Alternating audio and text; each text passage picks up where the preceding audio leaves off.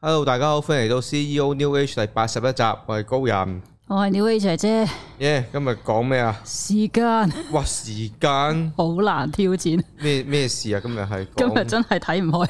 唔明喎、今次 New Age 又關時間咩事呢？從來 New Age 都係講次元維度，咁、啊第四個叫做維度就係我哋今日講關於時間啊嘛時。輪金剛大法啊？未未啊，我我未未接到啊我未接觸到，不哦，過好啦，我相信都有好多理論都接誒、叫做涉獵到呢啲位置嘅，一定有攞嚟用噶啦。係啦。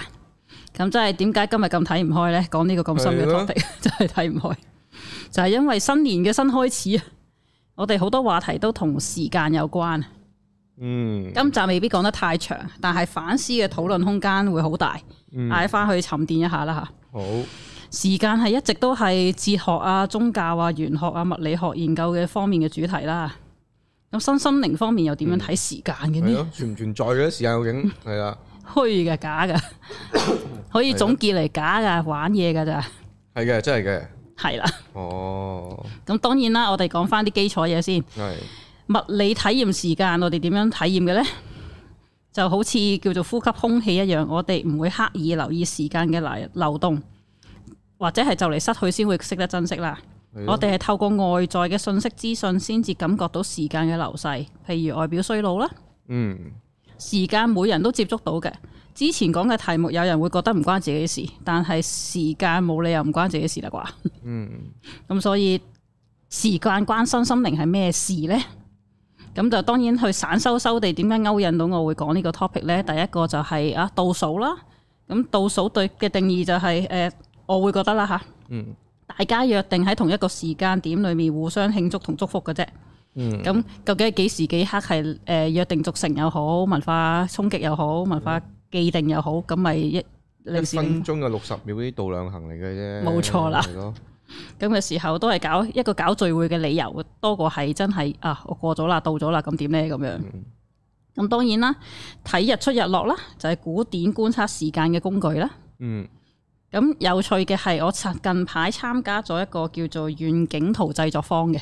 嗯，咁即係啲工作坊嘅時候，本身我對願景圖呢啲叫做係啲濕鳩嘢唔係太有感覺咩嘅叫啫，願景圖啊？其實係即係 vision board，你覺得你想之後未來嘅叫做意象，或者係你想落嘅訂單，你好有意識地將佢貼出嚟，日日望住佢，日日對住你提醒佢，提醒自己嘅啫。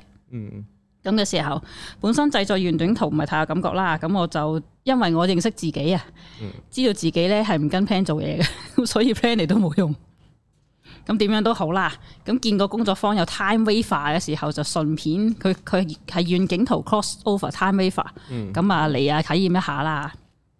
咁話說近排多咗好多量子嘅儀器俾我去了解，咁要了解就要去購買，咁但係唔知邊個先適合自己噶嘛？咁本身諗住就貼晒落張軟件圖裏面睇下，到時吸引到啲咩翻嚟嘅啫。咁點知嗰個工作坊比我預期中有趣嘅。咁首先呢，老師會用靈擺，誒、呃喺個別幫我哋個別測試一下呢、個願望同我哋嘅 DNA 合唔合襯。唔合襯嘅話，就會影響個願景圖嘅發揮嘅。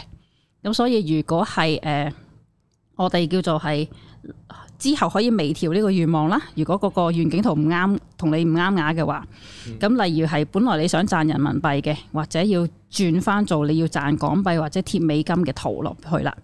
咁一係就喺老師嘅幫助之下呢，用 SRT 嘅技巧或加零極限嘅技巧去調整呢個願望嘅頻率，即係本身我賺唔到人民幣嘅，佢調完之後呢，啊，咁我就賺得翻啦。咁你就可以咁樣去嘗試呢件事。嗯咁仲有個技巧係我自己發現翻嚟嘅，因為我買咗啲玩具呢，其實放咗喺原諗住放喺願景圖裏面啦，點知喺靈擺測試裏面唔合格喎。咁我啲靈性工具好貴噶嘛， 唔係唔玩啊嘛， 唔係唔俾我玩啊嘛。咁嘅時候我知道係因為我買咗呢個玩玩具幾個禮拜都未開箱，冷落咗呢個玩具啊。咁所以我企埋一二邊呢，同個玩具懺悔咗之後呢，個靈擺測試就合格翻啦。咁所以誒、呃就算係唔需要老師去調教嗰個叫做零擺啊 SRT 嘅時位置咧，你自己都可以改善翻你同嗰個叫做願景圖嗰個叫做吻合程度嘅。咁最後一步嘅關嘅步驟咧，就係將嗰張紙分為九格或者十二格，然後將你嘅願望咧依次序鋪排好，重要嘅願望放喺中間位置，或者再用零擺測試下啲位置合唔合格。咁然後呢，有啲朋友嘅零擺就會吩咐佢將身體嘅健康放喺來療嘅重要位置。咁如果貼完之後，我哋再整體將用 Time Waver 去調呢個頻率，咁就呢個願景圖就誕生咗啦。咁聽落都唔算係想像中太複雜嘅啫。嗯，咁大家都可以，如果想做嘅都做下啦吓，都係一句提醒下自己，或者係整理下你自己有乜嘢想做嘅事咯。咁所以係啦，咁又開始有其他叫做係時間嘅信息講啦，新年計劃啦。咁上次廿九號嗰個 live 咪講話啊，有啲咩新嘅企劃嘅，嗯個個都講到啊，好都都睇下睇住個 flow 行噶啦，唔知啊嗰啲。咁我都會覺得係新年計劃係提醒自己反思一下自己有啲乜嘢想做啦，回憶一下自己拖延症發揮咗喺啲咩位置度啦。咁跟有趣嘅係，我將拖延症嘅解讀好似又有深一層嘅結構啊，或者係誒唔同嘅角度去睇啦。除咗因為你未夠對嗰件事件未夠興奮，你所以你拖住唔想做嘅關係啦，咁可以係你抽時間去檢討自己嘅興奮度，執行力上面都可以同自己討論一下。而而因為咁樣而推動自己唔唔去實踐之外，咁指導令有同我講嘅呢個咪係你深刻地感受時間嘅體驗咯，即係拖延症係我哋深刻時感受時間嘅體驗啊！嗯你會內疚、後悔、自責、懊惱啦。係咯，咁呢有情緒咪可以再探討過去嘅傷痕咯。當你面對得七七八八過去，就唔再影響當下或者未來嘅自己噶嘛。咁你咪可以調翻轉頭改變過去咯。嗯，聽住先， 係啦，好似唔好似好有道理。咁即係點做呢？ 都係啲叫做係處理情緒嗰堆成啦。嗯咁其次又係又有誒、呃叫做時間嘅息路係咩呢？流年算命啦，咁話說我都係一個算命之人啦，咁叫做成日提住嘅九運，咁啊終於又係關於時間啦。咁睇大運流年呢、個咪係睇個人點樣拿捏時空嘅變化，計劃點樣進進攻或者防守嘅位置咯。咁所以又係關於時間事，所以其實時間對於我哋嚟講係都幾密切嘅關係嘅然後有趣嘅係喺聖誕節嘅時候呢，我開啲叫做係 party 啦，跟住呢，有趣嘅係我接觸到啲叫做身心靈嘅朋友，當然互相了解大家點樣去接觸靈性啦。我就會話因為算命，跟住開始個師傅教我，誒我個算命師傅開始引導我去呢度啦。嗯咁其中一班呢，係透過某個教主去認識靈性概念嘅。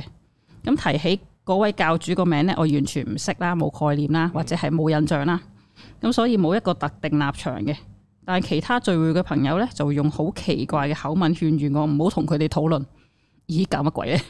咁我當然唔信邪啦，就想探討下佢哋點解咁相信嗰位教主啦。嗯嗰位教主有啲魅咩魅力，我哋未見過嘅呢？咁點知呢？嗰位信徒劈頭就問啦：你有冇感受到時間？ 嗯，哇！你點答？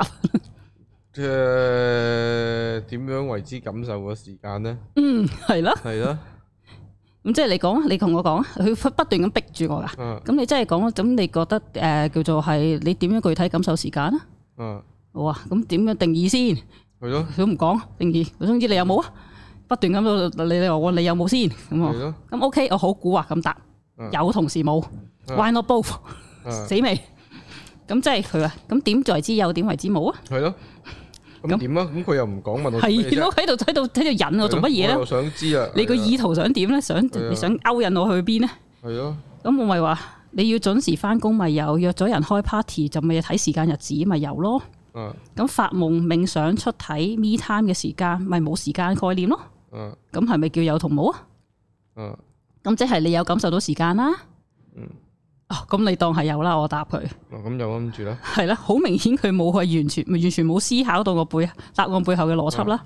你見我係 why not both，或者係呢直情係我個答案直係有有討論空間㗎啦，可以咁講。佢係冇理到啦，咁即係佢繼續想講佢就想講嘅嘢啦。嗯，啊教主係一個可以超越時間嘅靈魂。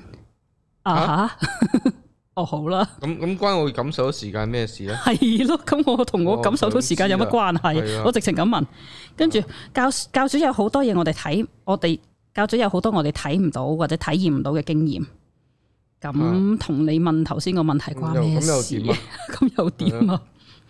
咁我就開始係哇，咁教主嘅經驗體會唔到佢演繹嘅故事、演繹嘅理論同我哋嘅靈性成長有咩參考價值先？我即係即刻起槓啦，可以咁講。嗯咁跟住佢啊，信徒又自己起槓咯，咁即係傾唔到落去啦，咁即係傾唔到落去咯。咁唔係唔明喎，咁講乜嘢啫？ 你唔俾你唔想我哋傾嘅時候，你咪唔好講咯。跟住話我話我話我拒絕，話我話我冇叫做係誒唔同佢玩，咁咩要感受嘅時間即係點樣咧？係啦。好想知喎。真係跟住我承認我對呢個信徒係説話有抗拒，因為佢一開波就有種叫做拒絕嘅感覺，啊拒絕聆聽同交流嘅態度。我初初都同佢玩下啊，咁玩到 both 咯，兩邊都有咯，咪傾下咯咁樣。點知佢係不斷咁樣用到一樣嘢轟落嚟話：你有冇啊？你有冇 feel 到呢啲靈異嘢？你 feel 唔到？你 feel 到啲特別嘢？我哋教主就 special 嘅，咁關時間咩事先？係咯都唔答我 嘅，佢仲未答嘅。冇錯啊。咁當然啦，然後其他嘅參與者就話俾我知嗰位教主係邊個，我先恍然大悟地記得早期睇過呢位教主嘅 YouTube。之後講俾我知係邊個， 好想知好，跟住佢啲信徒就話佢已經超越時間㗎啦，超越咗物質界㗎啦。今誒、呃今世係佢最後一世啊！我聽到呢個就已經 係啊，嚇肯定係。係同啦。佢講，肯定係。但同時地，我好肯定呢位教主現在需要處理佢嘅高血壓同埋脂肪肝嘅物質問題咯。嗯，等人會睇下私底下講你聽係邊個，一睇就知佢係需要處處理脂肪肝嘅。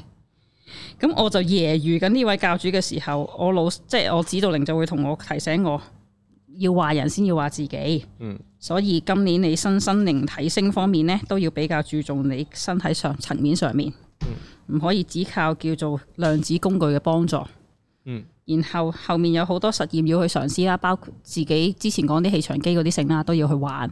但係呢度玩嘅時候，將個重點放翻落自己嗰個叫做物質身體身上咯。嗯，唉，跟住氣場機，氣場機係啦，咁所以呢，就不斷咁樣提住我要去留意時間、時間、時間啦。咁多咁多個信息出嚟嘅時候，唉，我唯有寫個時間嘅一集出嚟啦。 啊，都係逼住我嘅啫個天。 咁當然啦，我哋 s- 講翻身心靈人成日講嘅提住嘅當下，咪、就係訓練我哋點樣喺時間嘅洪流之中穩住自己嘅意識，啊，學習將意識全然地處於當下，覺察同專注你而家做緊嘅事，就會進入心流，就可以壓縮時間。嗯，可以叫做善用地善用翻自己時間啦。咁講翻基本嘢先，我哋身體點樣感受時間嘅先？點樣感受先？係啦，唔用時間，唔用鐘嘅話，唔用 watch，唔用鐘啊，咪誒誒數心跳咯，嗯我會覺得係肚餓咯， 我肚餓眼瞓咯， 都係，睇日出日落咯。你都啱。咁皮膚感受到空氣冷暖，咪感覺到四季咯。哦，所以而家有啲有啲模糊啊。都係咁人要喺物理世界裏面生存，就必須依靠時間嘅反應。嗯至少要知道餐廳幾點落 last order 先啦，可以買到嘢食啦。蛋要煮幾耐先 keep 到流心啦。嗯咁啊，幾點夠鐘放工？嗯仲有幾多時間夠鐘？幾多日出糧？誒又要交租交租啊，供樓啊，幾點交？幾時交租？幾時供樓？嗯或者係乜嘢時間養生排毒浸腳先可以改善你嘅經絡。咁所以呢啲都係涉及時間嘅位置。咁所以神經系統會製造一個叫做現在嘅感覺。嗯佢俾意識做參考，透過眼耳嘅感覺器官，意識經過神經系統對時間有反應。古代嘅鐘錶唔普及嘅時候，會睇日出日落或者聽到雞啼聲去感受時間啦。喺某種程度下呢，自我會隱約知道時間感呢樣嘢，只係肉身習慣嘅之一嚟嘅啫。嗯但係呢個肉身習慣個身體意識會懶得去改變呢樣嘢，咁所以就哦有時間感咯，會過去咯，會流失咯，啊不可逆轉咯。呢個係我哋身體嘅習慣，虛幻嘅習慣嚟嘅啫。聽唔聽得明呢對？嗯有啲 feel。咁如果可以將頭腦意識從被時間愚弄嘅神經結構中分開，就可以喺身喺心靈活動層面裏面見識到未來或者重新經歷過去。量子催眠就係玩呢啲嘢啦。嗯跟住，因為身體嘅細胞結構有時比頭腦更加當下，所以你放低頭腦去冥想嘅時候，有時會接收到過去、未來嘅通靈信息，因為你個小我平時會忽視咗呢啲咁樣嘅信息嘅。嗯咁會有關誒、呃上次提過嘅地球監獄啦，喺第三個 program 嗰個叫做 Interdimensional Universe Structure 嘅次元空間結構啊宇宙結構裏面呢，令到我哋覺得過去、現在、未來都係各自獨立互互誒唔、可以互相修改嘅。嗯上次高人你有問呢，究竟誒呢、個地球監獄系統喺邊度嚟呢？我查翻啲書係呢個陷阱系統呢，係由好多古文明建構出嚟嘅。嗯咁然後咧，每個星球就各自集體創作修改，每個星球嘅創作成果咧，其他嘅四星球管理員會互相參考嘅，嗯特別係啲低成本高效率嗰啲方法。嗯咁第四維動就係時間啦，我哋成日講嘅。誒、當然啦，呢個係有爭議性嘅，有部分物理學家認為咧，時間唔係一個真實物理空間，所以唔可以定義時間為第四個維度。有冇聽過？一個一個向量咯，時間係。如冇果錯啦。你係 dimension 嘅話，你向量都係嘅。嗯，所以呢個係咯又會有啲誒、呃叫做物理學家死都話唔係你，唔係呢個你咁樣，我咁你如果好嚴格咁講，可以係冇時間都得嘅。其實係啦，你所有都係嗰個熱值嗰個過程啫嗯嘛，所有嘢就由秩序趨向混亂嗰個過程啫嘛，冇錯，不可逆轉啊嘛呢、個過程。咁嗯就係我哋體驗到時間嗰個流逝啊嘛，或者嗰啲事物嗰個變化啊嘛。嗯，呢、個都係外邊嘅信息俾你嘅咯，啊，你可以話冇時間嘅，咁你你睇幾多點鐘呢個都係外邊信息俾你嘅啫。冇錯係咯。咁所以呢啲大家可以睇翻狹義相對論同廣義相對論 啦，你吹到咁大一下就唉，會㗎睇呢啲要會㗎，一係就量子力睇完學，睇完就知人唔通真係。 唔知，一係就相與時間嘅關係， 呢啊，啲吹到咁大，如果想知，係咯。如果想物理角度知呢樣嘢，係頭先講個熱值咪就係傷咯，我都唔係咯敢用傷呢個字啊，真係係啊，我都費事。嗰、個咩第二定義啊嗰啲熱嘢，力哇，學第二定律啊嘛，係啊， 我睇到都自己都暈暈地係，咯，費事搞呢啲啦，我都唔講啊，所以係啦。你繼續啊。我哋熟悉嘅三維空間咪係長闊高所構成嘅。係咁佢翻我哋啲定義先，就將一個叫做呢個三 D 嘅狀態放咗喺每個時間點度，咁就係、就係、四維啦。係咁理論層面上呢，長闊高都係一個線性嘅狀態，所以我哋會想像時間都係線性嘅。嗯咁其實我哋係一個無限嘅現在啊，嗯，即係代表我哋無限嘅可能性，亦都有無限嘅選擇。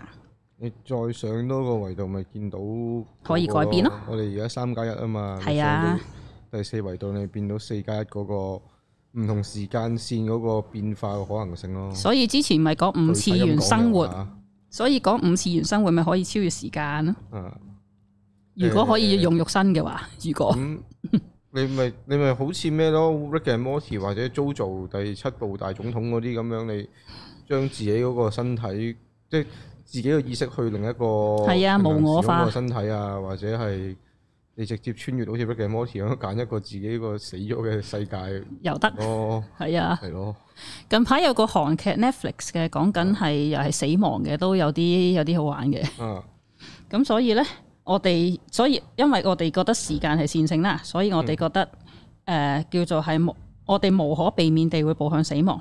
嗯喺靈魂角度嚟講呢，呢、個只係一個章節嘅結束嚟嘅啫。啊，靈魂俾時間呢個過濾網篩選撕裂落嚟，就好似曼陀羅咁擴散開嚟，嗯然後分分佈喺唔同嘅時間線之上，形成前後輩嘅關係，製造劇情。嗯，聽聽得明啊呢、 個。咁所以誒、呃日期時間只係記錄每個當下嘅工具。嗯，近排我由於要迎接新嘅玩具啦，所以又要執屋啦。啊，跟住咩四月一號又都要咩咩垃圾徵費啊嘛，咁、所以都要啊喺之前嗯執執定啲嘢啦。咁先揾翻十年前我學日本靈氣嘅證書同埋筆記，啊，就掉咗啦，於 是，好彩冇，哦，好彩我由學術數開始咧已經有習慣係喺筆記上面寫寫定日期嘅，係年啊月日寫晒嘅。咁睇翻自己啊，原來當初玩過咁多嘢，嗯當然課金好多啦。嗯咁題外話啦，冇時間唔代表係冇經歷同埋冇體驗記錄嘅，所以我哋每晚發夢出體呢，其實都會喺記錄在案喺阿卡西裏面。咁前世宿命論喺我哋身心靈係诶、呃、关系里面都會有有讨讨论呢方面啦。嗯前世咪就係解釋因果嘅其中一個演繹方法，前因後果咪就係體驗時間嘅途徑咯。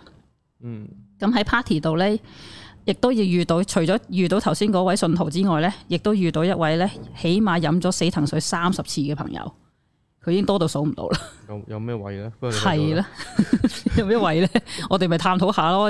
我因為點樣都你咪講，有咩練咩薩滿嗰啲㗎？佢有啊，本身佢已經成為咗薩滿添。哦，咁冇得好講啦，咁就係啦咁第二你樣勁嘢嚟嘅，咁樣佢咁樣飲法就係啦，係啦咁當然我哋好奇八卦，定係想睇下點嘅啊？點解你會抌咁多鑊啊？點解你會去做薩滿啊？咁樣咁你做薩滿一定要飲嘅，佢過程之一嚟嘅呢個係咯學習嚟嘅，係咯，係啦，咁我當然問下佢飲咁多次死藤水啦，佢又有修行又做薩滿嘅時候，見到嘅畫面同我哋見嘅會唔會不一樣呢？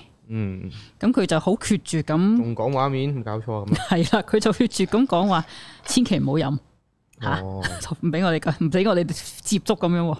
嗯，佢好有情緒地講噶嚇。我係負責任嘅薩滿啦，應該，算係嘅嗯。當初我佢麻木地追嚟飲咧，追酒追酒飲咁追咧，嗯最後佢收到嘅警告信息係飲一次就要還一世。嗯我唔係我想知佢係有跟薩滿學定啊？佢有跟佢有跟，有跟嘅，但係佢有趣，佢而家完全完全唔係呢啊份唔，玩呢啲，完全係純粹係專注翻佢自己嘅健身個狀態，哦瑜伽咁樣玩瑜伽嗯玩健身。咁呢啲都啊，係經歷嚟嘅，係咯，經歷變翻平淡。咁佢好狠狠地講俾我聽啊，飲一次就要還一世，所以我哋唔好盲中中去飲。咁我聽落，嗯，好似有啲叫做奇奇怪怪啦吓。嗯，佢我覺得佢嗰套佢佢講嗰個講法係冇錯嘅，因為有陣時呢啲飲死人水啊，或者係某啲修行，例如你密宗灌頂嗰啲咧，嗯其實你唔係一啲可以半途而廢嘅嘢嚟噶嘛。嗯，你一玩其實你你係信咗你你係你就奉獻自己噶啦嘛，嗰、個係信仰嚟噶嘛，嗰、個係。係咁佢講嗰個還一世嗰個嘢，我就會覺得會係即係你你呢一世你係收呢樣嘢，你就你必須要行落去咯。你嗯你如果好似你咁簽咗樣約，你咪要成個係啦啊成個 contract 有三啊三十世嘅，咁你咪包埋咯。咯。咁佢所以成日我都話唔好亂咁立亂追求呢啲神嗯神通嘢，或者佢還係㗎， 因為你唔知，其實你你如果你淨係睇 New Age 角度，你唔知自己玩緊啲咩㗎，係嘅，係 啊，即係你純粹係跟我，我想我想有錢拜財神，我走去拜密宗、灌頂、嗯黃財神咁樣。喂，人哋嗰啲嘢唔係咁玩嘅，其實。嗯，佢個名係咁玩，係但啊，係人哋同你係講即世成佛，你估真係冇冇冇冇冇嘢要俾㗎？咪係大佬， 你即世成佛喎，好大嘅喎！呢件事係你你要奉獻翻你呢世出嚟嘅咯，其實係起碼咁都你要你要叫做達成呢個啊係啊 project，你就要你簽咁大嘅嘢㗎啦你唔。係你唔係求私利，唔係求錢，你就走去俾咁多噶嘛？咁呢啲你就同申請個信用卡，然之後俾晒啲資料換嗰五十蚊百漂佳泊利券有分別咧？ 嗯，係咯，咁咪代價咯， 所謂嘅。睇你點睇咯。你根本你哋未諗清楚自己想要啲乜。嗯，有啲嘢唔係試㗎，呢啲修行嘢我成日都唔係唔係試啊，玩玩下就所以有咩我點解會做呢個節目，就係一路喺度摸索嘅階段，講俾係啊大家聽會發生乜嘢事係咯。啊，咁我都係好不容易地，真係叫做係靈性出軌地承認自己係個修行人啦，可以咁講。當然啊唔係啊我當中唔知簽咗啲咩契約啦，唔係知啊，唔啊。係嗰條命唔好搞呢啲嘢嗱，真心啊有啲嘢， 係冇貪得意啊，好繼續啦，當然講翻嗰位而家練瑜伽嘅朋友啦，啊就係見佢咁激動，我哋有冇相對咁多嘅經驗值同佢討論嘅話，咁啊唯有呢個話題就唔講落去，停一停先啦。嗯但係有趣嘅係翻去我自己諗深一層，頭先咪話嗰個奇奇怪怪嘅位置嘅，嗯我內在開始有對話啦。咁就有好似好多位可以討論。當然聽佢嘅口吻就知道係做人係一件痛苦嘅事先，嗯， 所以佢用玩字嚟形容，唔係用玩字嚟形容啦。哦，你都可以咁理解嘅，係咯係咪咁我表面上一個係啊叫做咁樣去閱讀佢嗰、個係咯嗰個答案先啦，啊，因為你悲觀係咪？係啦，就係啊係你睇唔到油字合傾嘅好係處。啊，因為你悲觀，啊，你有冇睇是當真嗰個 我有睇啊 就係悲觀？係啊，係啦，就係你悲觀。係啊一世喺靈魂層面嚟講，只不過一剎那嘅事嚟嘅啫嘛。嗯，咁我哋出去兜一轉就會翻嚟噶啦。係咯，更何況只係部分嘅靈魂落嚟投胎啫，我哋唔係全個整體靈魂落嚟噶。就好似你每日唔會數住自己去幾多次廁所咁樣，嗯用幾多格廁紙一樣。除非你有便秘、尿道炎或者肚屙，你有個講法係同一時間你都係好多世，冇錯啦。咁所以就算還多三十世，可能都係一世咁解嘅啫，係咯，你三十世咩先得啊？你做你做粒蟲，你可能兩日就一世，啱嘛？係咯，咁啊點樣 咧？咁咪快咯，爽。咁所以你個你唔會數住自己去幾多日、幾多次廁所，去用幾多架廁紙一樣，除非你有便秘、尿道炎、肚屙，或者會去親廁所都係你負責換廁紙嘅話，啊，咁呢、個或者係每次都係遇到爆屎渠嘅時候，呢啲痛苦經驗你先會深刻數算住每次嘅經歷嘅我啫。強迫症喎，咁點啊？咁咪洗手洗到我攞個秒表嚟數，只屙幾秒添喎，係啊，跟住洗手洗到黐肺咯。係咯，咁所以就算多一世或者三十世，我會用唔爭在嚟形容啦。咁當日嗰嗰陣時係因為 party 嘅狀況，我唔可以同佢討論太多。但係呢個係我自己私底下去思考嘅嘢。或者如果用另外一個角度嚟講，人生難得嘅概念出發，我哋可以確保自己有多三十次嘅落場機會喎。嗯就好似每次去廁所都係如實反映你嘅排泄系統嘅健康嘅話，即係你靈魂嘅信念系統又完整到啦，去反映件事顯化自己啦，咁又點會覺得痛苦呢？你你專注當下，你三十世關你咩 事？咪係咯，直頭諗起都覺得興奮啦。哇，咁樣嘅咩？咁所以三十世又好，一萬世又好，咁又點啊？哦，咁所以回歸翻呢個基本理論嘅時候，所嘢所有嘢出現喺你面前都係最好嘅安排。所以死藤水或者啟靈藥嘅出現喺呢個地球度有佢嘅原因咯。係啊，所以唔會話係做咗就扭轉唔到過去呢樣嘢。即係我就飲咗卅次都好假設我飲咗卅次都好，我可唔可以扭得翻件事咧？我咪唔咪唔承諾唔收能咯， 做翻麻瓜咯，嗯，可能又得噶嘛。咁所以究竟時間對我嚟講係咩事？幾多世又對我哋有咩意思先？咁跟住就係一個歷史嘅因果啦位置啦。點解會講到呢個 topic 呢？前排以巴衝突開始又開始嘅時候呢，我睇開嘅靈性 YouTube channel 呢，有討論過呢個話題。啊，佢會講翻種種歷史嘅因果邏輯啦，即係二千年嗰啲成啦，咩你啱我對嗰啲咧成咧，聽得出主持人嘅立場係企喺以色列嗰邊嘅，咁、嗯 OK 咁 fine，但係我就越聽越奇怪，平時你嘅宏觀理論同埋平靜嘅態度去晒邊？點解你有立場嘅？點解你有劇情？點解你代入咗嘅？你平時唔係做老師去帶人哋觀賞、帶人哋去叫做放下嘅咩？奇奇怪怪。佢收卡巴拉啊嘅，佢收，等陣翻講俾你，等陣講俾你聽佢收乜， 你講完就會穿嘅啦，係咪啊？唔嗯 好講。會啊穿嘅，好易穿嘅，好啦，有 係啊啦。巴夏有講到喺中東嗰邊，其實係某啲負面能量嘅集中地，呢啲係集挺靈魂選擇嘅劇情。嗰邊嘅領導層藉口，藉由統治控制去表達佢對神之間嘅關係。當然呢啲可能都係藉口啦嚇。我哋之所以睇到呢啲劇情，就係去思考點樣表達愛先，唔會成為另一種嘅極端主義，唔會令你好似唔信你睇下美國而家有幾多種性別，就係、另一種極端主義。玩得心生靈就同愛切割唔到，點樣拿捏對愛嘅表達，就係、我哋靈魂需要去學習嘅地方咯。嗯，咁我近排睇到一個章節都幾值得去反思嘅。我哋學，我哋需要點樣學會分別同情同埋慈悲？同情係為別人感到難過，將發生嘅事睇成負面或者悲劇。嗯，慈悲係睇到發生嘅事係為咗佢哋嘅成長，並幫助佢哋點樣轉念睇到事件嘅本質。所以我哋鄧以巴戰爭嘅可憐，定係慈定係我哋要同佢同情佢哋啊，定係要慈悲心去睇呢件事先。當然啦，講就容易啦，行到你就知道靈性老師都會有盲點啦。係，所以唔好只聽一套理論。所以我唔會唔會爆響口佢哋係佢哋係邊個， 所以都係聽嘅啫。所有人都係你嘅老師，無論係正面或者反面嘅教材，都係引發你思考嘅工具。所以我會繼續聽佢嘅節目，睇下佢可以引發我乜嘢內在聲音出嚟，嗯又可以有啲乜嘢激烈嘅討論，引發我自己內在自我對話。咁講到係成成日身心靈嘅人，某啲修行到一定嘅位置，就會講自己係最後一世。頭先都有講啦，既然冇過去、現在、未來嘅分野，又點會有最後一世呢？當然，佢嗰個人講嘅時候，唔好咁快批判對方唔識咩叫時間啊吓。我哋自己曾經都冇好好思考過乜嘢係時間，嗯時間未必係線性啦，所以提出呢個命題嘅話，就好好同對方討論一番咯。因為佢涅盤嘅嘞噃，涅佢盤一就走就涅盤嘅嘞噃，咁就佢就最後一世啦。咁即時走啦如果唔係點樣點樣點樣最後一世咧？係咪係先？咯，咁即時走啦，又唔使即時，啊即係佢今世就會涅盤咯。佢個意思就係可以咁講咯。點 firm 嘅啫？你仲有你你仲有應該咁講，你仲有未來嘅日子都會係製造卡瑪噶嘛。有冇咁堅先。啊本身你而家達到涅盤嘅標準啦，啊但係你過兩日又唔同咗噶啦嘛。如果係知佢啦，呢個真係係咯，聖人因為佢已經你係點咪 firm 先？ 你點確保先？今世因果斬斷晒啦，已經咁樣咯。係你又點知道你無啦啦又會照做係中咗伏呢？咁啊沉咗船呢？你點知啫？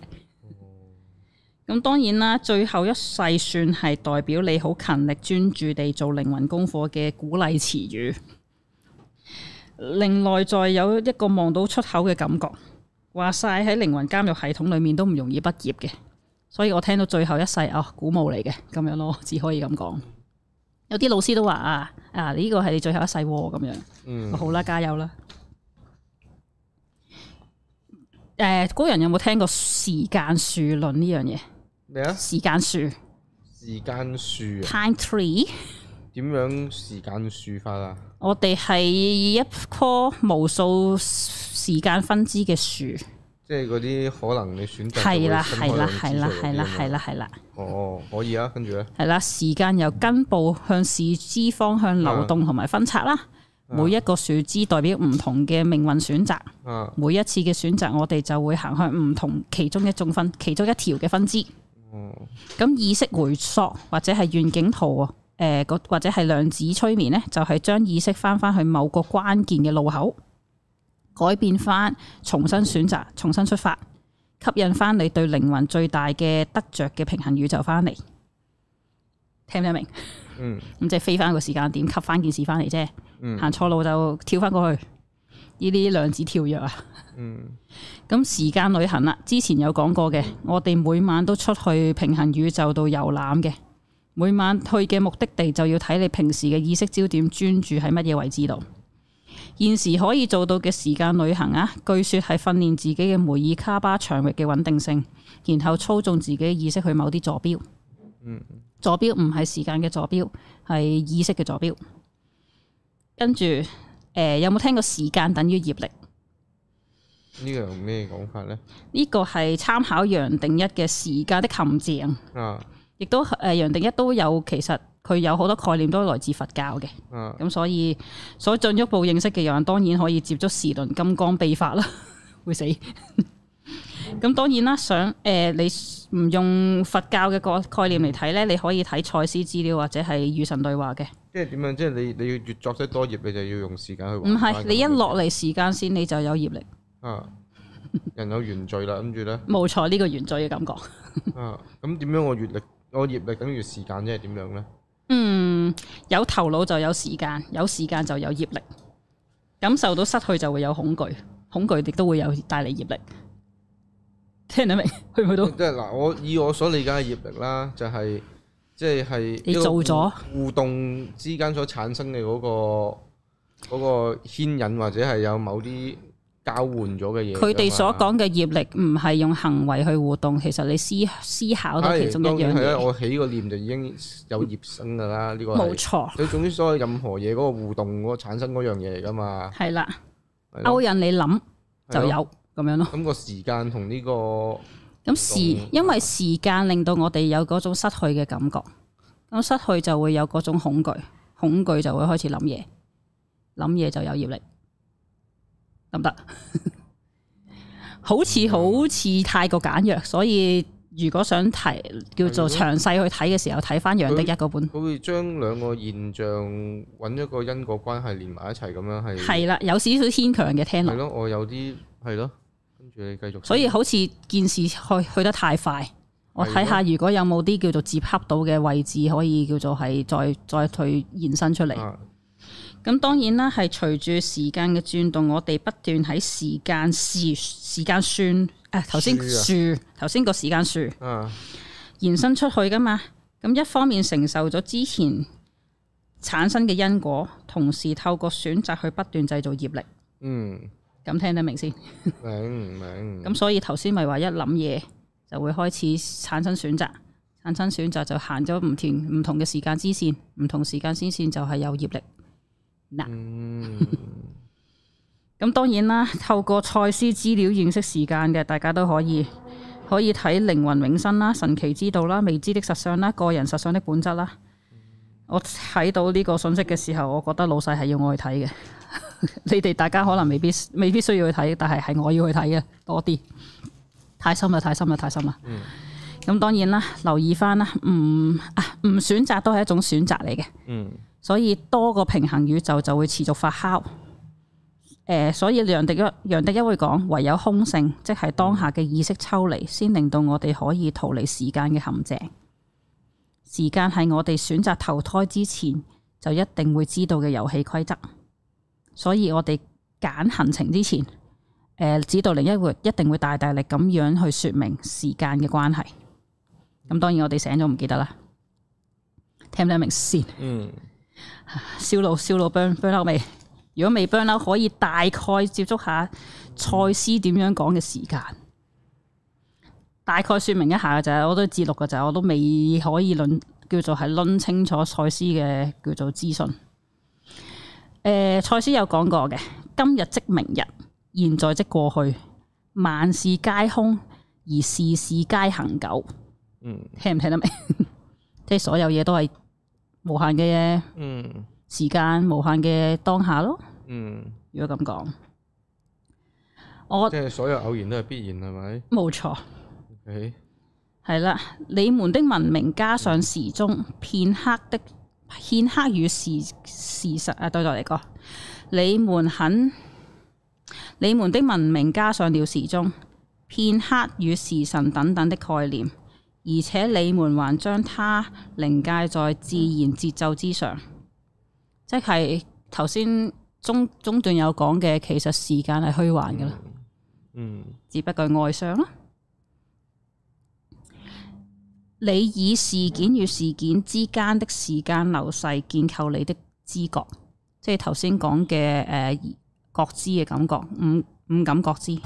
嗯，誒、時間係一個錯誤嘅個觀念，時間係一連串嘅片刻，循着單線過去，從某個不可想像的開始，到某個不可啊，到某個同樣不可想像的結尾，好抽，所以都係跳啦，都係虛啊喎，好虛啊嘅，嘅，所以賽斯資料唔容易消化咯。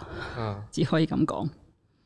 我盡量節錄咗噶啦，呢啲係人哋節錄再節錄噶啦，所以你要睇翻咁多個個起承轉合，你先佢至要知嘅，道。佢應該係有某個語境底下講呢啲咁虛嘅冇說錯話，如果唔係，真係好虛， 係有去係咯，同上次講地地球監獄論嗰個叫做係啊誒 Wings Maker 一樣咯。